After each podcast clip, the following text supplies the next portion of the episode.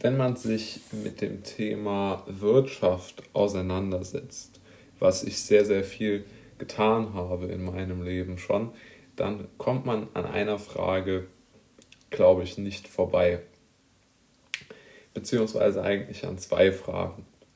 Zuallererst einmal die Frage nach der Leistungsgerechtigkeit und die andere Frage stellt sich nach der Chancengleichheit. Was bedeutet das jetzt im Einzelnen und warum sind das die wichtigsten Fragen in der, in der, ja, in der Wirtschaft? Hört sich immer so abstrakt an, aber halt in unserem wirtschaftlichen System.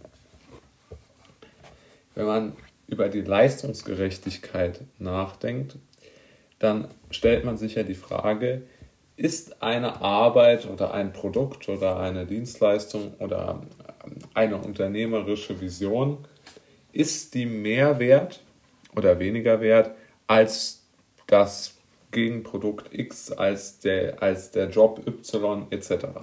Also ist ja so ein relativer Vergleich.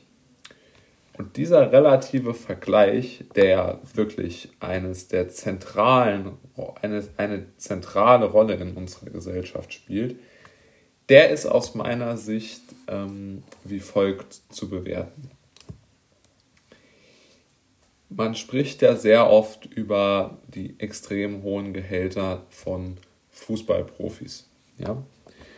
Also 20, 25 Millionen Euro Jahresgehalt sind da ja heute bei den Top-Spielern absolut ähm, an der Tagesordnung. Ja, das muss man wissen. Da darunter spielt von denen keiner mehr. Und interessanterweise ist es ja vermutlich jetzt entgegen der Meinung der meisten Menschen, bin ich allerdings der Meinung, dass dieses Gehalt leistungsgerecht ist. Denn es gibt kaum Menschen, die auf diesem Niveau eine, ein, erstmal auf diesem Niveau Fußball spielen können. Man könnte das auch formulieren.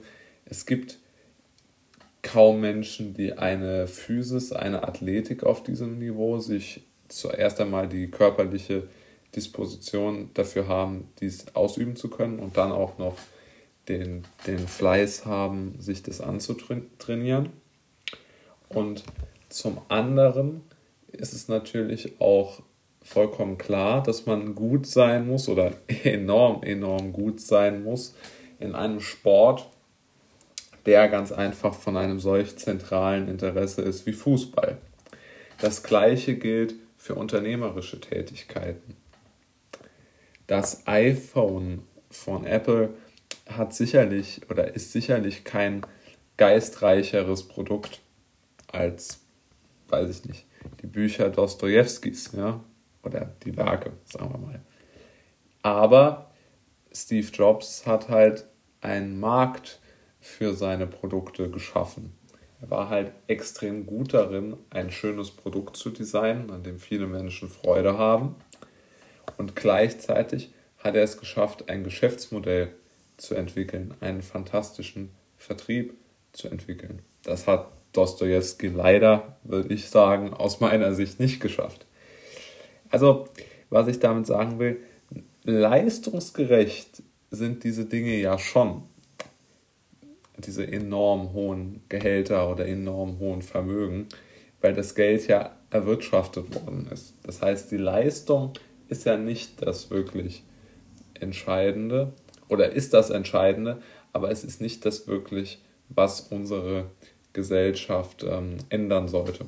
Also ich glaube, diese enorm hohen Erfolge sozusagen zu limitieren, wie sich das ja sehr viele, sagen wir mal, ähm, kapitalismuskritischere Menschen wünschen würden, so würde ich das mal sehen, bringt, glaube ich, sehr, sehr wenig bis nichts. Weil ich glaube einfach, dass dieser enorme Erfolg Menschen zugutekommt, die einfach schon aus meiner Sicht enorme Fähigkeiten haben. Wenn sie es sich selbst erarbeitet haben, ist es, denke ich, schon ersichtlich, dass, ähm, dass dort schon auch etwas Besonderes geleistet wurde im Sinne von einfach auf einem äh, Niveau sich was ausgedacht worden ist oder auf einem Niveau trainiert worden ist, das ganz einfach schon das Grundniveau ähm, von der, der, der meisten Menschen äh, übersteigt.